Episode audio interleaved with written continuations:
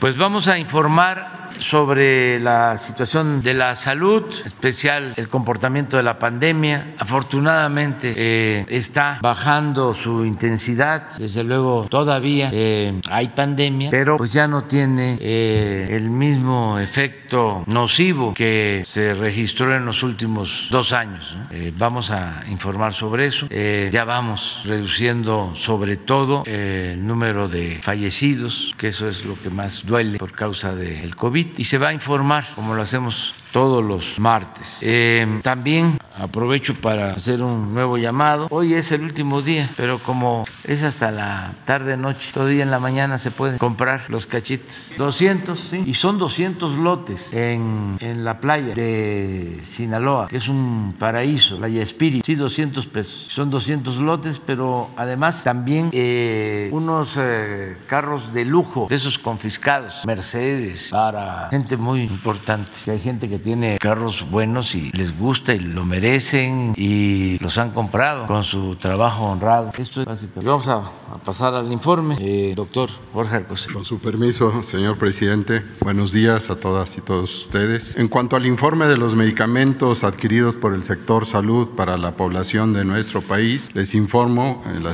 primera por favor, que hasta hoy se han distribuido 728 millones de medicamentos y material de curación, lo que significa el 50%, quedando el restante 50% para distribuir en los meses siguientes. La siguiente lámina les muestra que en la semana del 21 al 25 de marzo se continuó con la entrega de 114 millones 553 mil piezas de medicamentos y de material de curación en las 32 entidades federativas derivadas de la compra consolidada INSABI 2022. Y en la siguiente, en los últimos siete días se entregaron 25 millones 390.159 piezas de medicamentos y material de curación y están en tránsito 13.574.526 piezas. Eh, pueden ver en la siguiente con la participación y acompañamiento de las Fuerzas Armadas durante la semana reciente del 21 al 25 de marzo se distribuyeron 90.000 piezas de equipo de protección personal en el estado de Chiapas. Y en la siguiente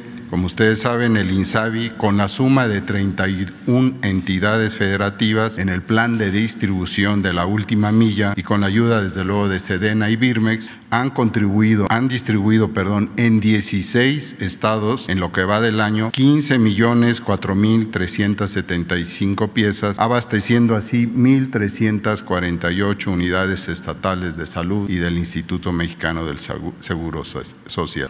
También les informamos que del 21 al 25 de marzo se prepararon 2.490 mezclas de medicamentos para el cáncer en, para pacientes de los hospitales ahí señalados, el Hospital General de México, el Instituto de Enfermedades Respiratorias, del Instituto Nacional de Cancerología, del Hospital Infantil de México, el Hospital Regional de Ixtapaluca, el Hospital Juárez de México y el Hospital Gea González. Así continuamos con la optimización de los procesos de registro y comunicación interinstitucional AMATES para hacer más eficiente el trabajo de la central de mezclas en las cuales además antibióticos y, productos alimentarios se eh, mezclan. Muchas gracias.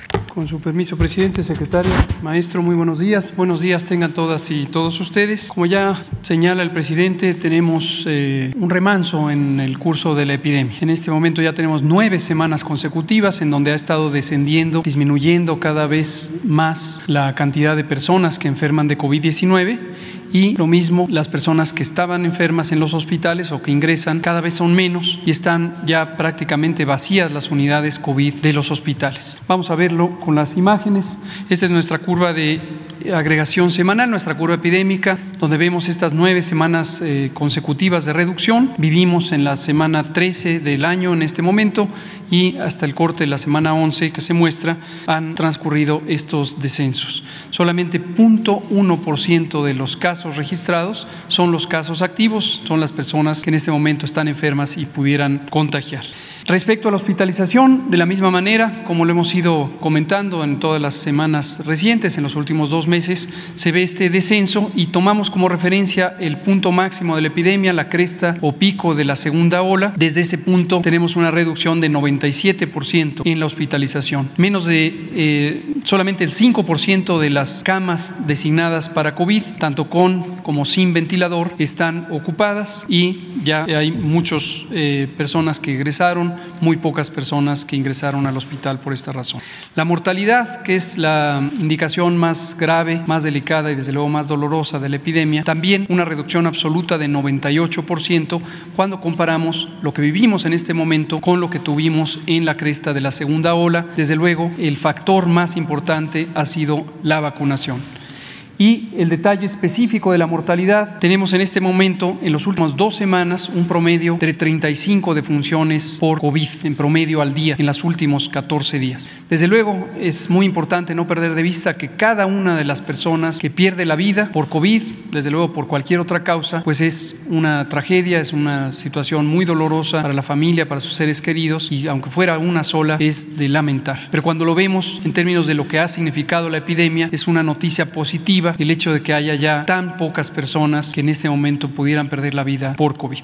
Vamos a ver, en vacunación eh, seguimos avanzando, seguimos poniendo vacunas casi 192 millones de dosis se han utilizado y se ha vacunado en el esquema primario a 85.6 millones de personas. Como ya hemos comentado, llegamos al 90% de cobertura general y de esquemas primarios, ya 9 de cada 10 mexicanas y mexicanos adultos están protegidos con las vacunas. Y en los refuerzos, hoy subrayaremos la importancia de los refuerzos, también hemos eh, continuado avanzando a un ritmo más rápido, dado que es la vacunación que está pendiente en la población, tenemos ya tres cuartas partes, 75% de las personas adultas mayores de 60 años están vacunadas también con su refuerzo. Las personas de 40 a 59 años, 51%, un poco más de la mitad, y las personas de 18 a 39 años, 44%. Seguimos haciendo un llamado y hoy seremos eh, nuevamente enfáticos en eso el refuerzo es muy importante. Después de que se llegó a los esquemas primarios con dos dosis o en algunos casos como la vacuna Cancino con una sola dosis, la ciencia fue demostrando que era necesario tener un refuerzo de vacunación.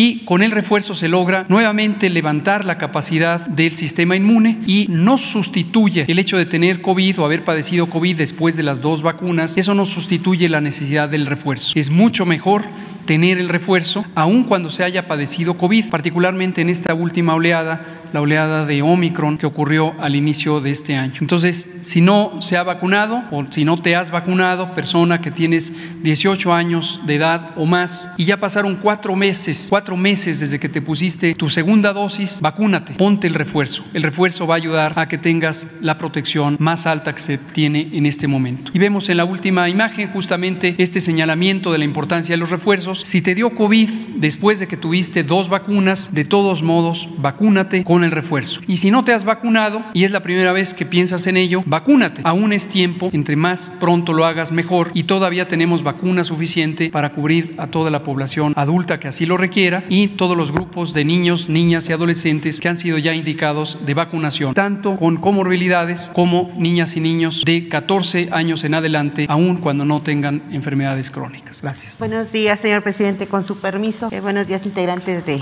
gabinete, medios de comunicación y todos aquellos que nos ven a través de diversos medios. En lo que se refiere al informe de regreso a, clases, eh, tenemos las siguientes cifras. En escuelas contamos ya con 258.230 instituciones abiertas en lo referente al número de alumnos. Contamos ya con 28.923.260 y en lo que se refiere a personal docente, eh, ya tenemos una presencia de 2.183.595 docentes. Eh, con estos datos eh, podemos observar que afortunadamente y gracias al esfuerzo y participación que se ha tenido por parte de padres de familia, de maestros, de personal administrativo, personal manual, se ha podido ir avanzando y yo estoy muy, muy agradecida y muy contenta de ver eh, la participación de, en primera de los compañeros maestros, a quienes de verdad les envío una, una gran felicitación, un reconocimiento por el esfuerzo esfuerzo que han hecho. Sabemos que han sido momentos muy complicados, pero que han sabido de verdad ser muy profesionales. Y además de estar con lo que son sus clases, bueno, pues también han estado haciendo visitas domiciliarias en las eh, reuniones que hemos tenido, visitas que hemos ido a estados, hemos visto con mucha satisfacción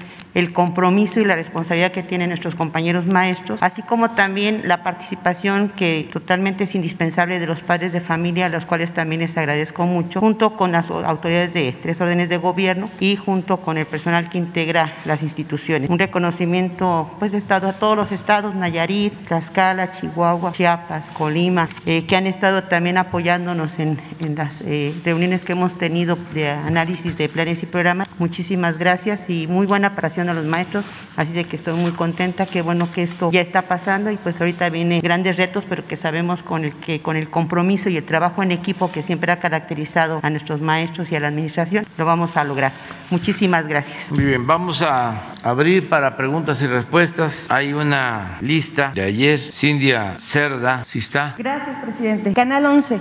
Presidente, después de la resolución de la Corte ayer en el que se libera a Alejandra Cuevas, absuelve a su madre, Laura Morán, eh, ¿cuál es el mensaje eh, de esta absolución? Después de ser un caso tan complicado, tan complejo mediáticamente, ¿cree que el audio difundido del fiscal haya contribuido para esta resolución de la Corte en el cual pues se da la libertad a esta familia política del fiscal? Pues yo eh, celebro que se haya tomado esa decisión por la Corte y creo que es la mejor manera de enfrentar las controversias, los conflictos, los problemas, el que nos eh, ajustemos al marco legal y que prevalezca un auténtico, un verdadero Estado de Derecho. Antes esto no sucedía. Antes era estado de chueco, no estado de derecho. No hace falta este, buscar muchos ejemplos. Baste con lo que declaró el actual presidente de la Suprema Corte de cómo fue presionado cuando el gobierno de Calderón desde el Ejecutivo para que cambiara su resolución. Eso ya no sucede. Ahora hay independencia, hay autonomía, no se simula. El Ejecutivo no es el poder de los poderes y esto es el cambio. Entonces, este, eso es lo que puedo comentar y qué bueno que se resuelven todos estos casos por la vía legal y que se demuestra que al margen de la ley nada y por encima de la ley nada. Gracias, presidente. En otro tema, eh, después de lo ocurrido ayer, eh, de los supuestos balacera que se había reportado algunos medios locales allá en Cancún, esta conmoción generalizada de los actos de violencia, pues definitivamente llevaron a que muchos medios de comunicación hicieran esta difusión profusa de actos de violencia cuando en realidad pues se trataba de que se habían tronado unas bandas. ¿Cuál es su impresión? Pues es que andan solo en busca de, coloquialmente hablando, de las podridas. En eso andan. Entonces, este, inventan qué fue lo que sucedió en el aeropuerto de Cancún al mediodía. Se cayeron unos espectaculares y entonces se dio a conocer que era una balacera y que había habido después una explosión y como pues hay comunicación, ahora sí que al momento por los teléfonos, por las redes, la gente que estaba ahí pues se asustó. Pero así estamos, entonces hay que este, eh, actuar con responsabilidad, con ética, en el caso de los medios, todos, las redes sociales y los medios convencionales. ¿Cuál sería el mensaje para los turistas que pues salieron asustados eh, ayer y el mensaje de que les reconfortaría para retornar y que tengan la confianza? Ah, que México es un país con tranquilidad, con paz, que la violencia está eh, limitada a muy pocas regiones del país y que tiene que ver más con el enfrentamiento de bandas. Ya no es el tiempo de antes cuando se le declaró la guerra a la delincuencia organizada que perdieron la vida muchos inocentes. Llegaron a llamarles daños colaterales. Sí se acuerdan, ¿verdad? Ya eso no, afortunadamente, eh, sucede. Y eh, hay una disminución en la incidencia delictiva en el país en general. Entonces México es un país eh, seguro y de gente buena y de gente trabajadora. Gracias. En otro tema, presidente, sobre el, agua en el estado de Nuevo León, eh,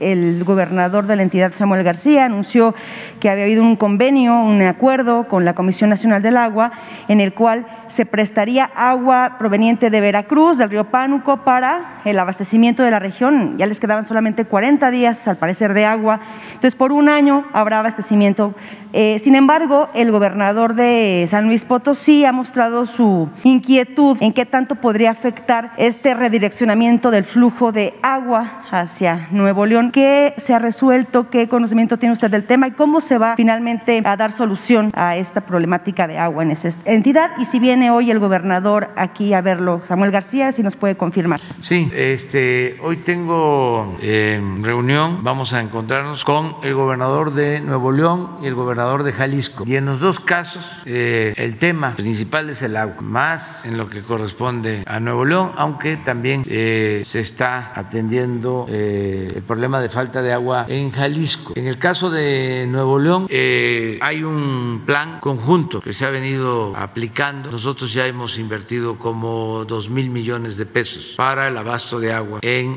Monterrey, en la zona metropolitana. Y lo vamos a seguir haciendo. Pero no eh, está contemplado lo del PAN. Eso la vez pasada aquí se este, preguntó y aclaramos que era un proyecto que se impulsó desde hace algunos años y se canceló porque pues eh, hay oposición en Veracruz, en Tamaulipas, en San Luis, en Hidalgo. Entonces se están buscando otras opciones. Ahí la inversión que se está eh, destinando tiene que ver con la presa Libertad y con otros proyectos. Ha habido reuniones del director de Conagua con el gobernador y hoy voy yo a recibirlo para apoyar a Nuevo León. Hicimos ese compromiso desde que estaba el anterior gobernador y hemos estado cumpliendo y vamos a este, atender si se necesita con más recursos para resolver el problema del abasto del agua y también que eh, se priorice sobre la necesidad, sobre el uso, sobre el abasto del agua, que antes que nada la gente tenga agua. Lo primero es el derecho al agua, es un derecho humano. Entonces no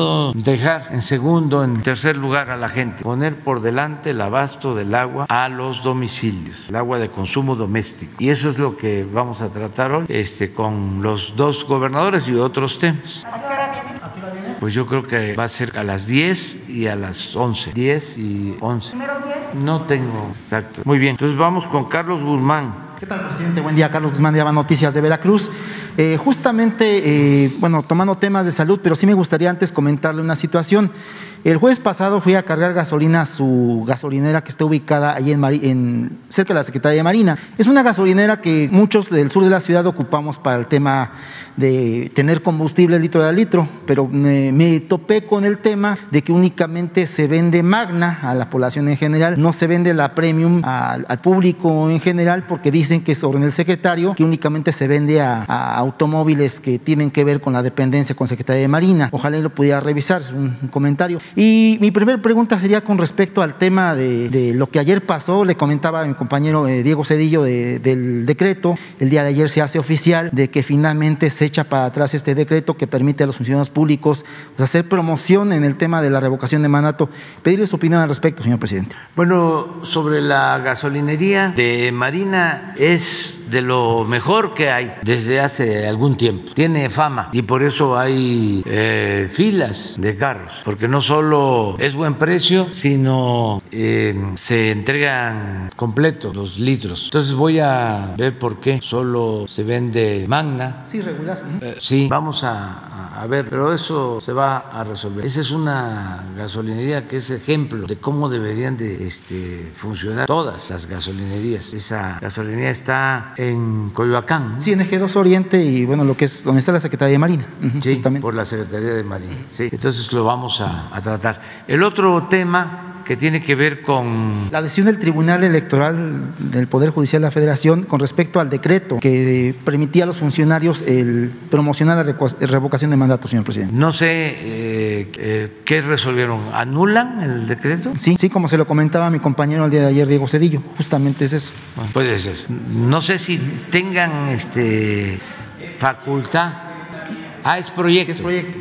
Ah, ah, ojalá y este, pues no prospere, porque cómo va a haber un decreto o cómo uh, se va a anular un acuerdo del Poder Legislativo que tiene que ver con la promoción a la democracia y cómo eh, un tribunal electoral va a estar en contra de que se difunda una consulta, un plebiscito, un referéndum. Es este una paradoja, es contradictorio, es un absurdo, además de ser antidemocrático, pero hay que esperar a lo mejor eh, todavía no está resuelto. Ah, ya lo aprobaron. Ya está aprobado. Ah, pues Sí, ya. sí, incluso hoy es nota en uno de los periódicos que regularmente usted lo critica. Ya lo aprobó el tribunal y ya no queda Ya no se puede. eh, ninguna no otra puede. instancia. Ya es definitivo. Sí, es, ah, es pues decisión ya. del tribunal. Por eso era. Por eso hace falta una reforma. Este, ya vamos a hacer la propuesta.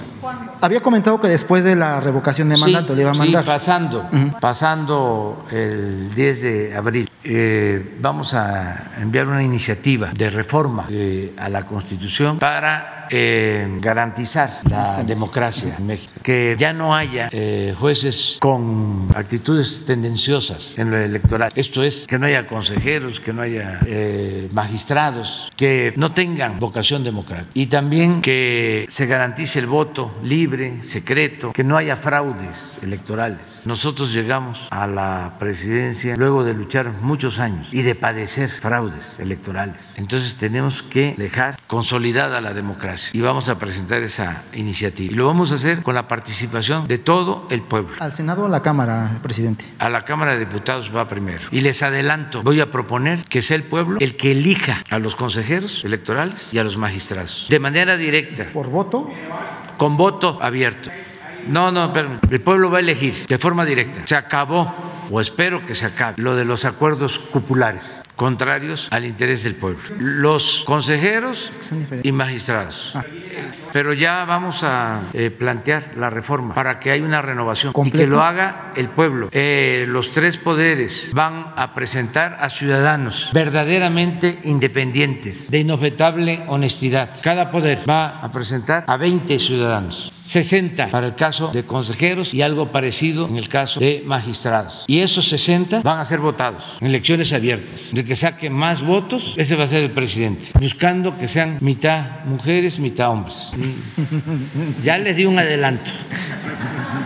O sea, ya no me pidan más. o sea, de temas de justicia. bueno, ya, ya. Hablando de temas de justicia, presidente, el día de ayer fue, como decía la compañía de Canal 11, fue, fue liberada eh, Alejandra Cuevas, pero ella pide una audiencia con usted porque tiene miedo. Le pide una audiencia para que le brinde usted seguridad. ¿Se la dará la audiencia, señor presidente? Ya di instrucciones hoy al secretario de Gobernación que eh, establezca comunicación con ella y que se le ofrezca, que se le brinde toda la protección y todo el apoyo. La van a buscar ya de inmediato, de mi parte. Y finalmente, aprovechando que está la secretaria de Educación Pública, eh, la jefa de gobierno había comentado hace algunas semanas en el tema de la educación de que ella era de la idea de que ya se regresara a clases todos los días.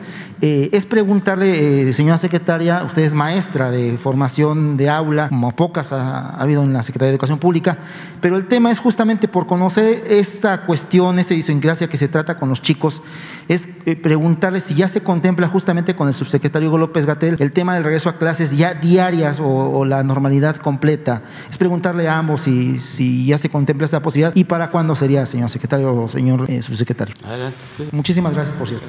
Sí, eh, pues buena, pregunta. Efectivamente nos hemos conducido con ese respeto a, la decisión de cada, de cada institución, como se ha marcado. Aquí nada es por la fuerza. Sin embargo, ahorita en atención a los resultados que se tienen por parte de salud, que ha habido una muy buena coordinación y estamos de manera diaria y, eh, al pendiente de cómo se dan los casos. Eh, sí, ya hay la- las eh, condiciones para que los pequeños ya estén y los jóvenes ya estén de manera ya normal. De hecho, sí, adelanto, hay estados que ya están trabajando de manera normal.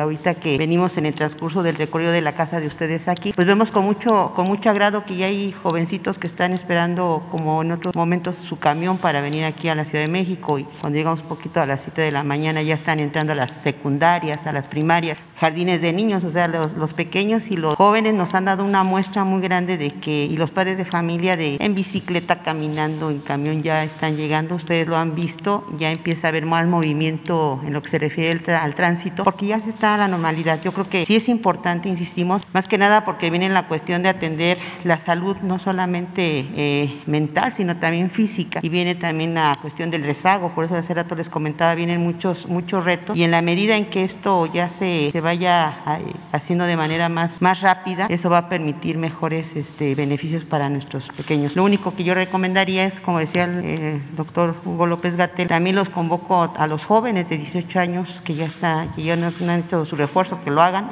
la vacunación, así como padres de familia, maestros que llegaran a faltar, pero sí ya estamos en condiciones de, estar, y yo insisto, ¿eh? ya la gran mayoría ya está trabajando de manera normal. Eso sería mi comentario. ¿Perdón? ¿A partir de cuándo, a partir de cuándo sería el regreso? Después de, pues ya están, ¿eh? O sea, de hecho, a mí me da mucho, insisto, me da mucho gusto porque en las visitas que hemos hecho, fui a Nayarit, por ejemplo, he estado en, en, Chihuahua, hemos tenido la oportunidad de visitar escuelas y ya están trabajando de manera normal. A mí me, me, da mucho gusto porque además de los niños, están los padres de familia, siguen haciendo sus protocolos, siguen este, apoyando en la, en la limpieza de las instituciones, eh, trabajando en algunas mejoras entonces ya, de hecho ya está, en Veracruz también ya vemos con gran satisfacción, Estado de México también ya está eh, de manera normal, entonces yo creo que ya esto ya está, son realmente mínimos los casos que todavía hicimos, respetamos, pero de manera muy respetuosa, la propuesta es de que ya, ya, ya los machos ya están vacunados, se les está apoyando, no podemos a lo mejor decir más porque a veces la limitación de ahorita de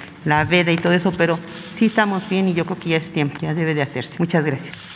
Sería bueno que, este, eh, para contestar tu pregunta, este, que Hugo eh, presentara eh, de todas las escuelas abiertas. Este, solo ocho de todas han tenido algún hecho, algún este, asunto relacionado con COVID. ¿No tienes el dato? Por favor, porque esto ayuda. Estamos eh, también que se dé el dato de cuántas eh, escuelas están abiertas, creo que usted, sí, para que vean que es una cosa mínima, este, ya se puede regresar y ya se está haciendo, ya son muy pocos los casos. Y agradecemos mucho a los padres de familia, a las maestras, a los maestros que se han portado pero muy bien a la altura, porque eh, no solo es el daño de la pandemia, sino el atraso que eh, origina en lo educativo, que no es lo mismo la educación a distancia que la educación presencial, la escuela es fundamental. Entonces ya este, se ha ido avanzando. ¿Tienes el dato? Exactamente, esta imagen.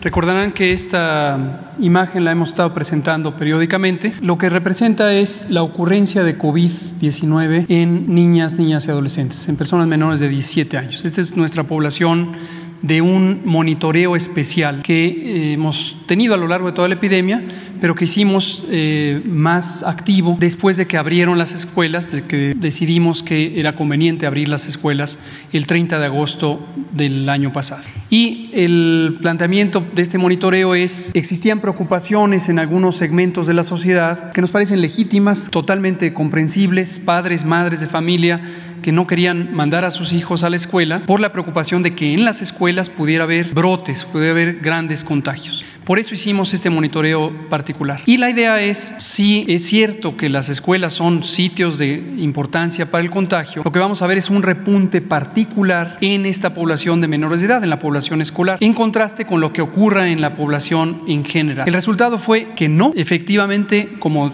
lo pensábamos, no fueron las escuelas sitios peculiares, sitios especiales de contagio, y eso se mostró porque el mismo descenso que fue ocurriendo en la epidemia en la población adulta fue el mismo descenso que fue ocurriendo en la población menor de edad. Y en particular el porcentaje de casos de COVID en la población representado por menores de edad se ha mantenido muy estable, de hecho ha reducido a lo largo de la epidemia, se ha reducido recientemente y eso también es elemento de que no son las escuelas un sitio de especial peligro. Se ve ahí en la curva también señalada claramente las vacaciones. Cuando tuvimos las vacaciones de invierno, hubo también nuevamente preocupación de que al regresar pudiera haber una oleada de contagios y que la apertura significara eso. Y no, nuevamente fueron las propias vacaciones las que sí representaron un elemento de riesgo para toda la población adulta y menor de edad y fue cuando repuntó por la variante Omicron. Pero lo que ocurrió en las escuelas es que cuando empezó a bajar los contagios de Omicron, también empezaron a bajar los contagios en menos de menores de edad. Y en la siguiente es la tabla que señala el presidente. Podemos ver ahí de un monitoreo de más de 115 mil escuelas que representan la muestra a nivel nacional de este monitoreo especial, solamente ocho en este momento, en esos cuatro, cinco entidades federativas, Baja California, Morelos, Puebla, San Luis Potosí y Zacatecas, solamente ocho están afectadas. Entonces, el mensaje es muy claro. Gracias, Carlos Guzmán de Aba Noticias, por preguntarlo.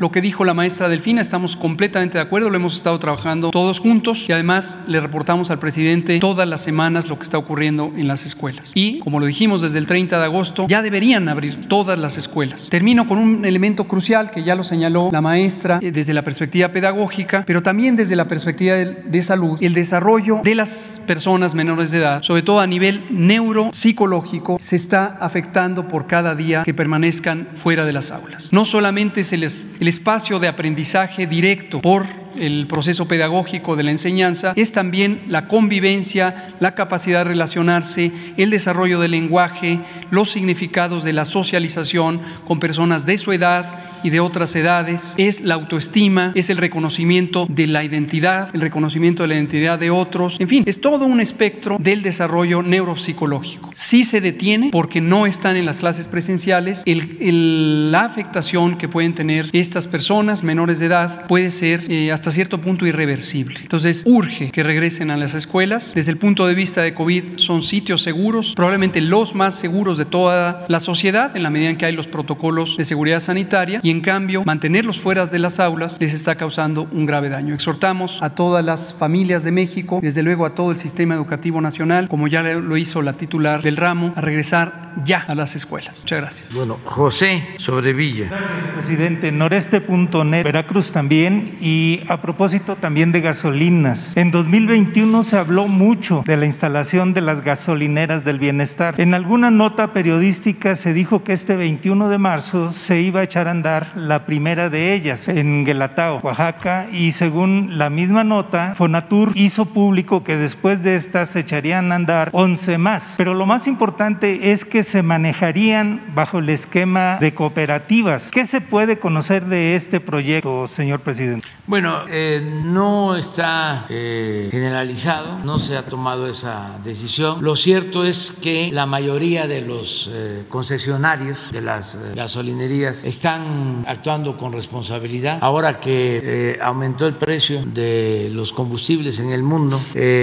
ayer creo que lo comentaba, solo algunas eh, empresas y la mayoría extranjeras fueron las que quisieron, este, sin justificación, aumentar el precio de las gasolinas en el país. Pero de las alrededor de 12.500 gasolinerías o gasolineras, de las dos formas se puede decir, se portaron muy bien, se han portado muy bien. Por eso ni siquiera hemos planteado lo de los precios máximos, como se tuvo que hacer en el caso del gas. Eh, sí se podría impulsar el que con cooperativas se puedan atender estas eh, gasolinerías y hay forma de que con Pemex se pueda llegar a acuerdos. Hay lugares muy distantes donde si la gente se organiza eh, pueden tener sus bombas y pueden tener ahí la distribución de combustible si se ponen de acuerdo con Pemex. En el caso de Guelatao, ya está la gasolinería. Ahora estuve por allá. Lo que pasa es que me estaban invitando a, inaugurar y no se puede, este, pero ya está. Hay un video, a ver si lo encuentran, en donde me paré.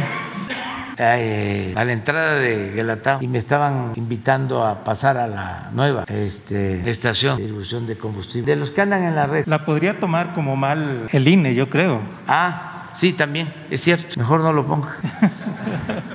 No me vayan a cepillar.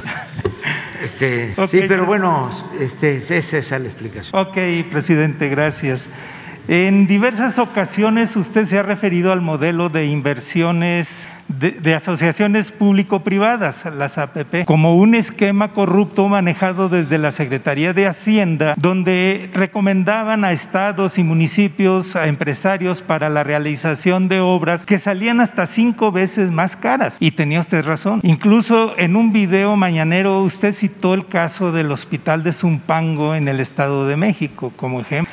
En Veracruz, da pena decirlo, en la administración de Miguel Ángel Yunes se promovió una APP llamada NL Technologies SADCB para suministrar alumbrado público que finalmente fue a costos de inversión triplicados con un financiamiento fuera del mercado. Por ejemplo, Tuxpan, se tuvo una inversión de 64 millones de pesos y a los 10 años se ha tenido estipulado un pago de más de 250 millones de pesos por el concepto de mantenimiento, pago de luz, instalaciones de videocámaras en sitios públicos y servicio público de Wi-Fi. Ninguna de estas dos últimas se han cumplido y además la inversión no ha sido la que se convino, pues los costos de las luminarias, eh, los costos de las luminarias han sido eh, pagadas a más precio.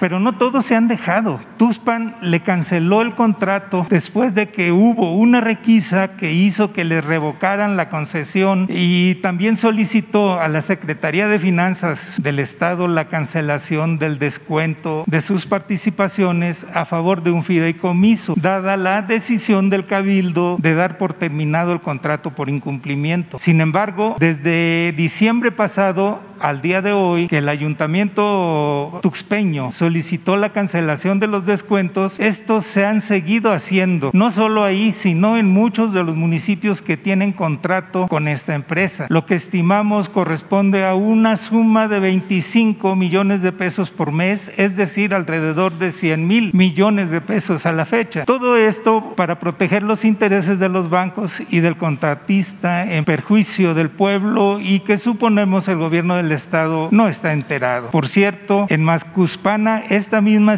empresa eh, quedó muy mal el año pasado. Eh, ¿Cómo podría participar la federación en casos de corrupción como este, señor presidente? Pues están eh, arreglando todos estos casos. era la práctica más este, usual. El gobierno no estaba atendiendo las necesidades de la gente. El gobierno era como una oficina de negocios al servicio de una minoría El gobierno era un facilitador para los negocios jugosos de empresas, de corporaciones, de bancos. Todo era este, negocios, como le llaman en el argot de la delincuencia de cuello blanco, business. Entonces, por eso eh, se daban todos estos contratos. Ni pensar que se utilizara el presupuesto para hacer eh, una obra pública. Todo era concesiones. Y ya no se quedaban en carreteras, sino en reclusorios, alumbrado público, la basura, todo lo privatizado. Entonces, estamos resolviendo esos problemas. ¿Cómo? Eh, si se va a juicios, se tarda mucho y si se trata de tribunales internacionales, es muy probable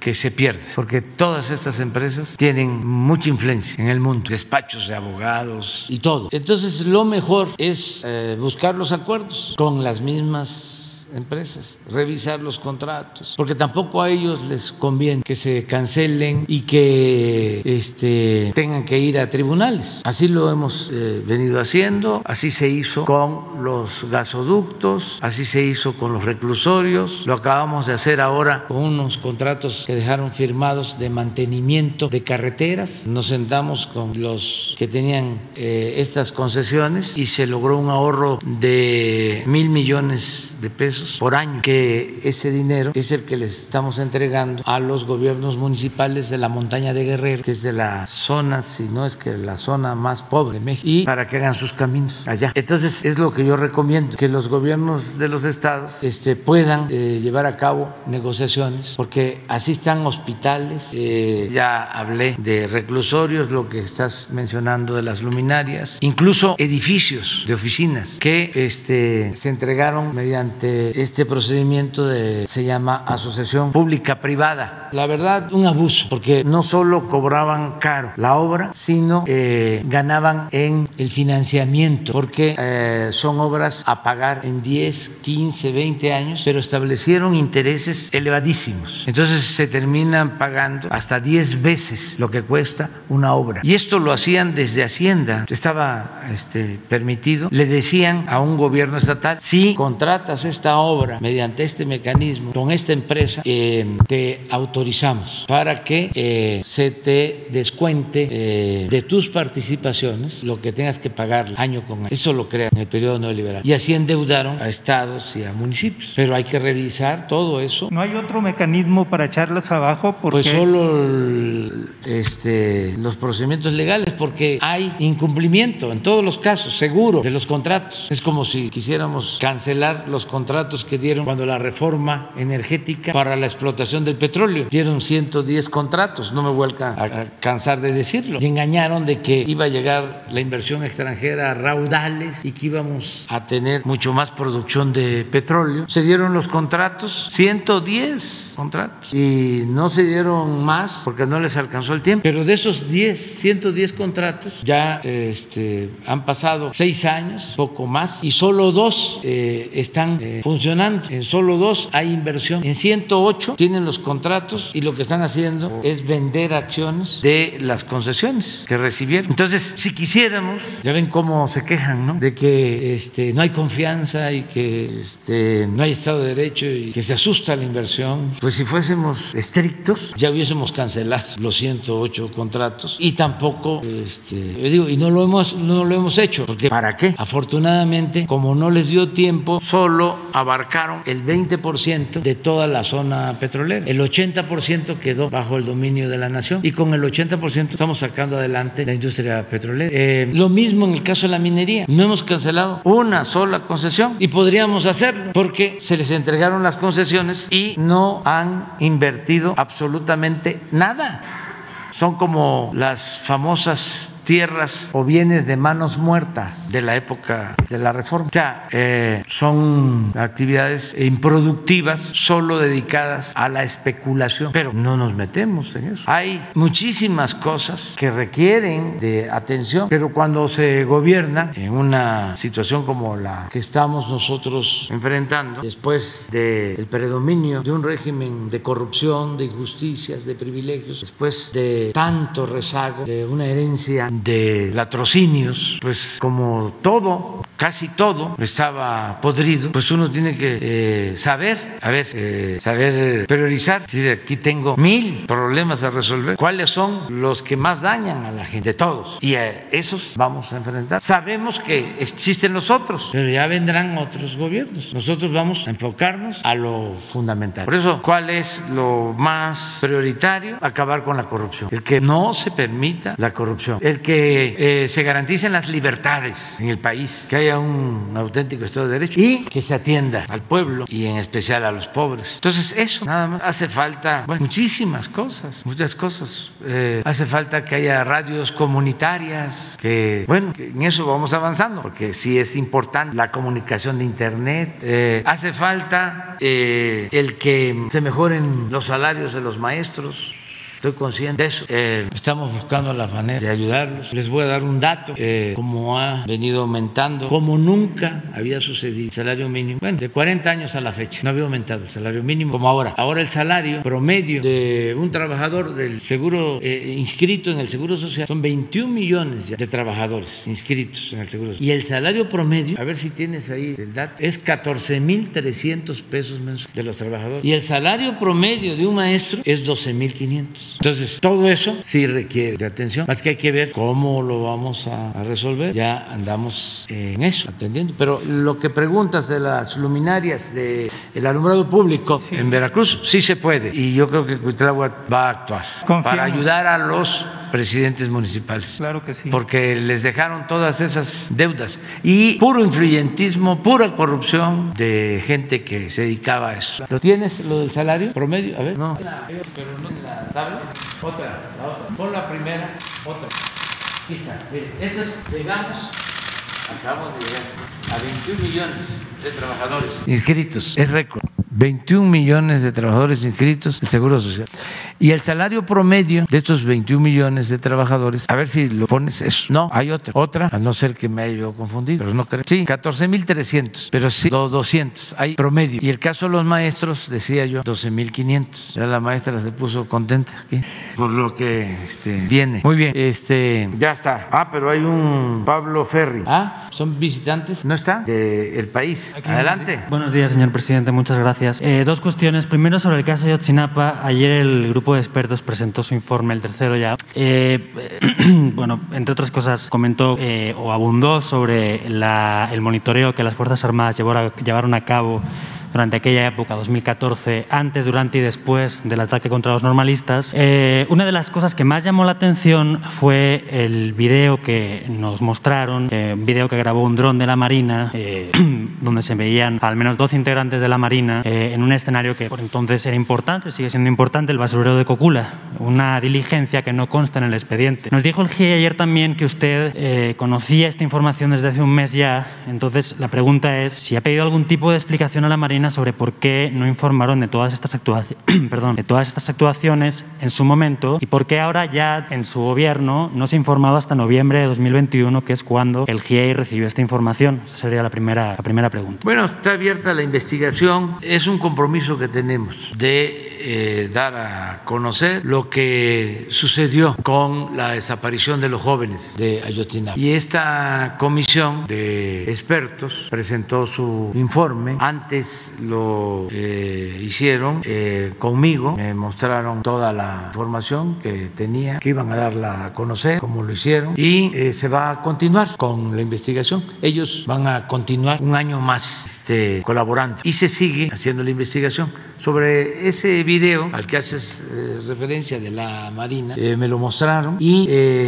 se dio la instrucción que se investigara a los jefes de Marina que participaron en ese operativo y ya han declarado. ¿Ante quién? Perdón. Ante la Fiscalía. ¿Cuántos son? Pues eh, todos los que participaron, eh, sobre todo eh, el almirante responsable del operativo. No puedo decirles más, solo comentarles que está abierta la investigación y tenemos el compromiso con los padres, con las madres de los jóvenes de llegar a saber todo sobre la desaparición de los jóvenes y a diferencia de antes, cuando este, el país solo se dedicaba a aplaudirle a los anteriores presidentes, ahora no hay impunidad para nadie.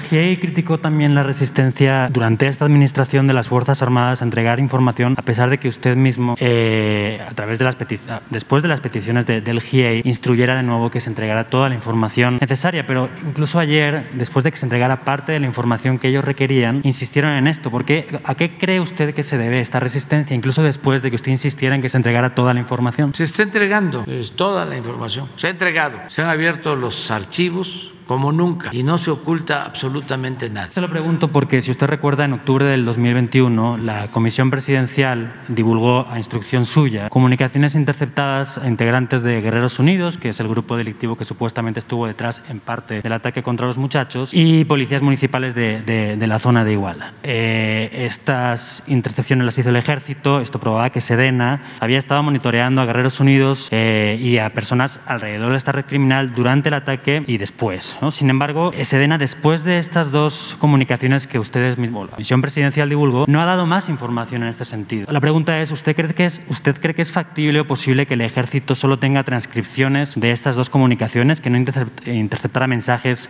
o llamadas de esos u otros integrantes de las redes criminales de la región en esos días u otros? Toda la información del ejército se ha puesto a disposición de la comisión y de la Fiscalía Especial. Y esa es la instrucción que tienen y la están cumpliendo. Bueno, ya por último, sobre el caso Gertz, la familia política de Alejandra Cuevas ha sostenido este año y medio que ya ha estado en prisión que el fiscal general presionó para que la Fiscalía de Ciudad de México procesara a las dos mujeres, Alejandra Cuevas y a su madre Laura Morán, que era la pareja de Federico Gertz. Eh, la Fiscalía de Ciudad de México, además, que había archivado la denuncia del fiscal Gertz contra ellas por el asesinato de Federico Gertz eh, en 2016 y 2017, hasta en dos ocasiones cambió de criterio ya con el fiscal al frente de la dependencia. La pregunta es, ¿en qué posición queda el fiscal tras el fallo? O sea, ¿cree usted que puede seguir y debe seguir al frente de la Fiscalía? Pues yo pienso que si existe esa información o ellos tienen eh, esos elementos, deben de presentar una denuncia y confiar en las instituciones. Pero su confianza en el fiscal, aunque usted ni le pone ni yo le quita... Yo tengo confianza en el fiscal y tengo confianza en el presidente de, de la Suprema Corte de Justicia y en otros ministros. Ahora actuaron muy bien en este caso y así es espero que sigan actuando todas las autoridades. Y repito, ya no es el tiempo de antes. Ya el presidente no da línea para beneficiar o para perjudicar a nadie. No se fabrican delitos, no se protege a influyentes. Ya no es lo mismo de antes. Y pues qué bien que ustedes están eh, atentos a estas investigaciones y son bienvenidos aquí. A Mireya López. No, ya hasta nos vamos a creer mucho, ya estamos internacionalizados. Este. Buenos días, presidente. Eh, Mireya López, del programa Listening Post de la cadena Al Jazeera.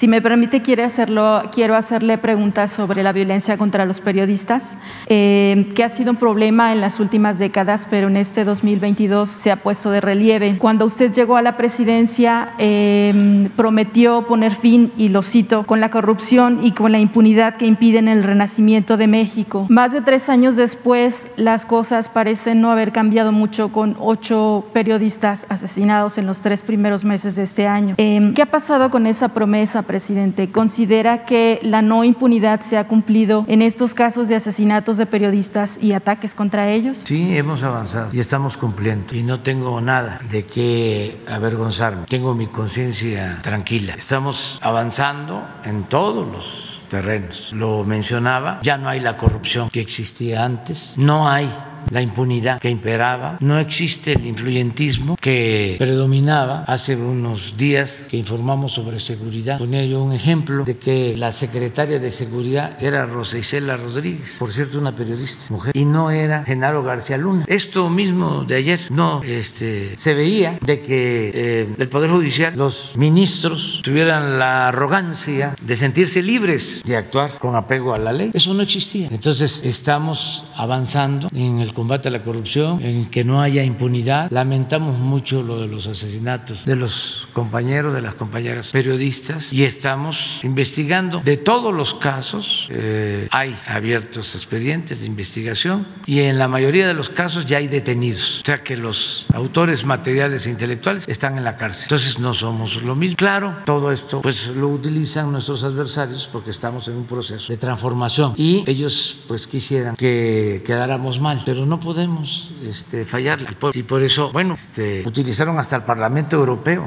los conservadores de México que forman parte de la internacional del conservadurismo que prevalece. Y por eso, pues, muchos este, se dejan em, llevar por la campaña de desprestigio en contra nuestra, porque sí hay una campaña eh, en contra de lo que representamos. Y no solo en México, ¿eh? esto sucede en Argentina y sucede en Chile sucede en Colombia y sucede en Estados Unidos y en todos lados, en España, en todos lados. Es un asunto que hay que tratar, no nuevo, ¿eh? lleva décadas, siglos. El predominio de eh, una prensa o medios de información al servicio de minorías, una eh, prensa que no toma en cuenta al pueblo, que no recoge los sentimientos del pueblo, que solo representa a los grupos de intereses creados, pero es mundial, no solo es el Reforma Universal, es el Washington Post, New York Times y el Financial Times y el País. ¿Quiénes son los dueños del país? Pues puros empresarios, accionistas de grandes corporaciones. Entonces, ¿qué defienden esos intereses? ¿Por qué están enojados con nosotros? Porque ya Sol o Iberdrola no pueden robar como lo hacían antes. Entonces, eso es lo que hay que debatir, papel de los medios de información. Y incluir lo que sucede en las redes sociales. Por ejemplo, lo de la compra de los bots, de cómo este, con dinero difunden una calumnia, una noticia falsa y logran colocarla en trending top mundial. Y esas plataformas que saben, desde luego, a qué se deben esos fenómenos, cómo funcionan esas granjas de bots, se quedan calladas. ¿Y dónde está la ética en la comunicación? ¿Cuál es el respeto que le tienen a la gente, a los usuarios? ¿Por qué no hay apego a la verdad? ¿Se puede calumniar impunemente? ¿Se puede seguir manteniendo la máxima del AMPA del periodismo de que la calumnia cuando no mancha tizna o calumnia porque algo queda? Entonces, sí, los medios. Me acuerdo que una de las memorias de pues,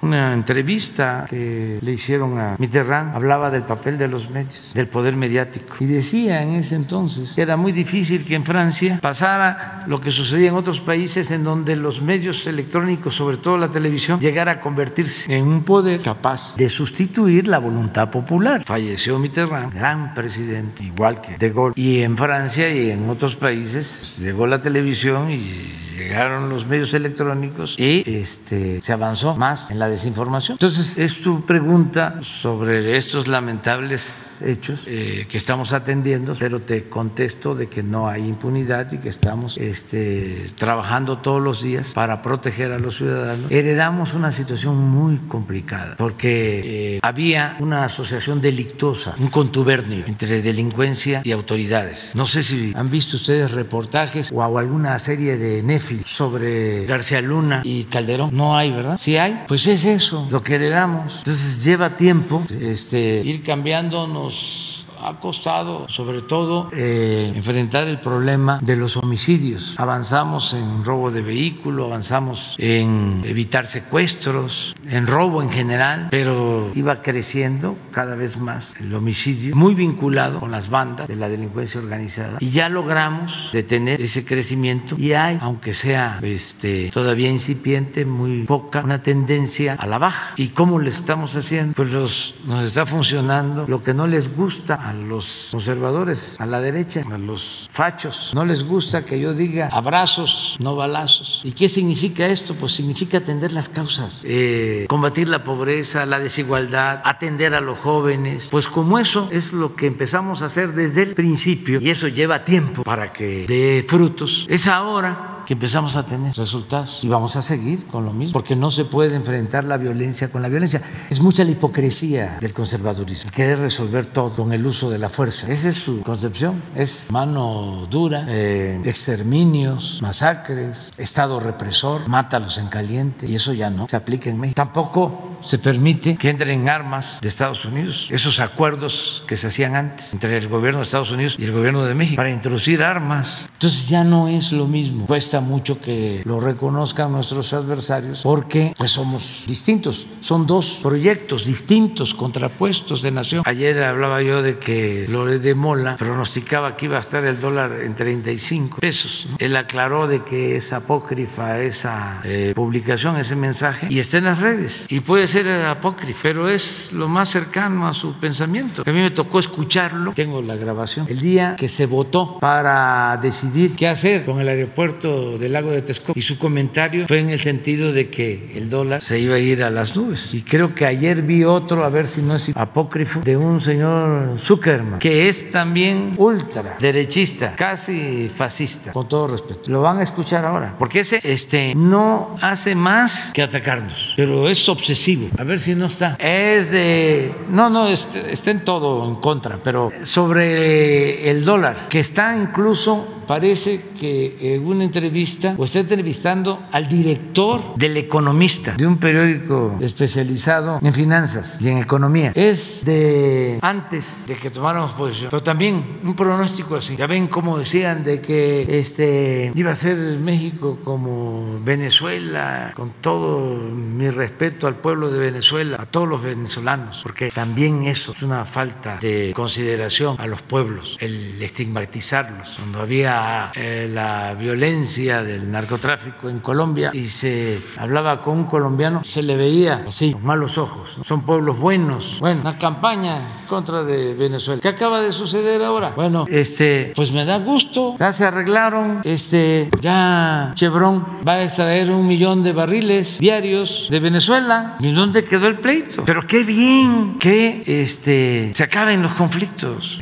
Entonces, aquí la apuesta era de que nos iba a llevar el tren. Ni no, nos ha llevado. Este, ni siquiera nos ha arrastrado nada. Este, pero en eh, la pandemia, la economía, la seguridad, ahora que estamos eh, este, inaugurando obras contra las obras, salen los pseudoambientalistas, además con mucho dinero de por medio, estas campañas financiadas. Dice un actor, es que yo no recibo este, sobres amarillos. No, no, son transferencias electrónicas Ya eso del sobre amarillo ya pasó de moda. Saben que cuando eran los sobres amarillos había un periodista famoso de la época del chayote, porque ahora ya está más sofisticado. Ahora ya se convierten hasta en empresarios inmobiliarios. Pero antes en las campañas, cuando dominaba un partido, ya los llevaban en camiones a los periodistas. Ya después eran aviones y a Nueva York y a París. Pero en aquellos tiempos este, eran camiones, la gira. Y había uno que era muy famoso como periodista, pero dormilón y se subía al camión a roncar. Pero eh, pasaban la bandeja de los sobres, iban entregando y este estaba dormido, hacía así.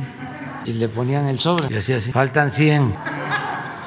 Eso se llamaba piquete de ojo, o sea, le sacaban al sobre los que repartían. Este, entonces, pues ya eso del sobre ya es historia, es otra cosa. ¿No lo encuentran? Bueno, ya lo de. Eh, si no, para mañana, porque sí es interesante. Es un diálogo, es eso, sí, es la, que él dice va a llegar a 27 eh, pesos el dólar, dice Zuckerman. Y está con el, el, economista que también dice que nos va a ir muy mal, el director. Pero bueno, es no sé si tengas otra pregunta. Sí, eh, tengo una segunda pregunta. El compromiso 90 de 100 que usted hizo dice, se respetará la libertad de expresión, nunca el gobierno aplicará censura a ningún periodista o medio de comunicación. En este mismo espacio se ha hablado de periodistas y se ha mencionado medios como los que acaba usted de nombrar, que critican su gobierno. Eh, inmediatamente a través de redes sociales o por otros medios llega la estigmatización y probablemente el desprestigio de estos medios y de estos periodistas.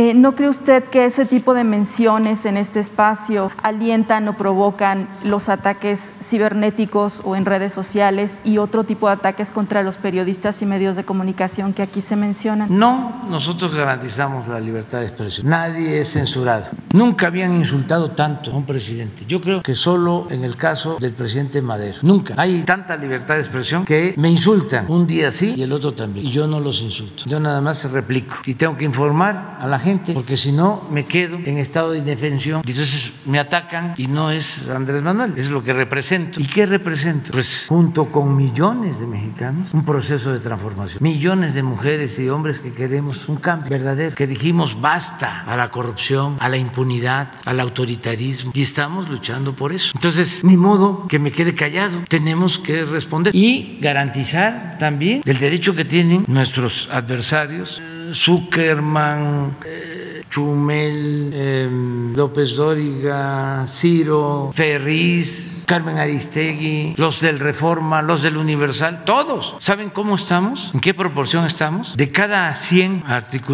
artículos, sí, uno a favor, 99 en contra. Entonces, ¿cuándo se había visto tanta libertad? Nunca, nunca. Lo que pasa es que estamos desmistificando porque era el cuarto poder. ¿Saben para qué utilizaban la libertad de expresión? Para hacer negocio, para robar. Las grandes empresas tenían sus medios de comunicación o tienen para protegerse y someter al poder público y recibir contratos y créditos y prebendas. Eran parte y siguen siendo de los grupos de poder económico y de poder político que se sentían los dueños de México. No se podía tocar a ningún medio de información porque no se podía tocar al intocable. Se llegó al extremo de que antes los medios estaban al servicio de los presidentes y luego los medios llegaron a imponer presidentes. Y el pueblo les interesa el pueblo, le tienen respeto al pueblo, les importa el pueblo, le tienen amor al pueblo. No, no, defienden intereses. Necesitamos por eso una transformación, un cambio profundo en el papel de los medios de información, donde